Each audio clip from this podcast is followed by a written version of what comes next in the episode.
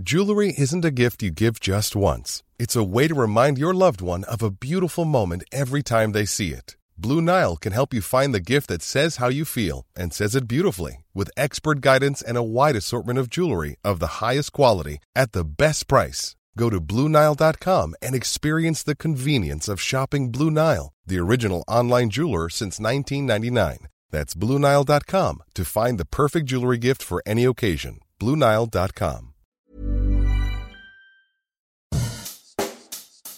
Bonjour et bienvenue dans Savez-vous que, le podcast d'anecdotes du Dauphiné libéré. Chaque jour, on vous raconte une histoire, un événement marquant, qui vous permettra de briller en société et de vous coucher un peu moins bête. C'est en amont de Saint-Cassin au sud d'Aix-les-Bains que l'on peut tomber sur cette curiosité de la nature, un geyser. Et pourtant, nous ne sommes ni dans le Yellowstone, ni en Islande, mais bien en Savoie. Le geyser de Saint-Cassin alimente en partie la cascade de Couze. Pour le voir, il faut monter et emprunter un chemin capricieux en coupant à travers champs et bois. Au terme de ce périple, le geyser apparaît comme un mirage. Trônant au milieu d'un minuscule îlot sur un étang transparent, il s'offre à la vue des randonneurs au bout d'un chemin très peu accessible. Mais comment se forme un geyser dans une région qui n'est pourtant pas réputée pour son volcanisme? En règle générale, les geysers se forment par l'infiltration de l'eau en profondeur. Si elle n'est pas forcément chauffée par le magma, elle l'est simplement par le contact avec la roche ou par la différence de température et de pression naturelle en profondeur. Cela explique donc comment ce geyser en Savoie a pu se former. Mais ce n'est pas tout, car les geysers en France se comptent sur les doigts d'une main, et c'est un vrai petit miracle d'en voir un tant les conditions de son existence sont aléatoires. En effet, les roches friables peuvent s'éroder rapidement et condamner l'entrée du geyser, et il suffit même qu'on en bloque l'entrée avec des déchets pour l'éteindre.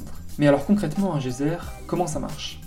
Eh bien, l'eau s'accumule tout d'abord dans un grand réservoir, loin dans le sol, où elle dépasse aisément les 100 degrés sans rentrer en ébullition.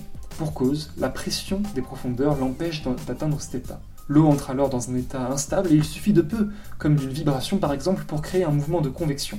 Alors seulement, une fraction du réservoir d'eau, quelques centimètres cubes tout au plus, entre en ébullition brutale et entraîne avec elle jusqu'à plusieurs litres d'eau à la surface. Ce concentré de vapeur d'eau qui remonte pousse l'eau, puis la bulle de vapeur, éclate à la surface et provoque cette projection de vapeur et d'eau, ce qui rend le miracle possible. Évidemment, le geyser de Saint-Cassin peut aller se rhabiller devant ceux du Wyoming, mais le simple fait qu'il existe est déjà un exploit en lui-même. Comme quoi, impossible n'est pas français, même pour un geyser.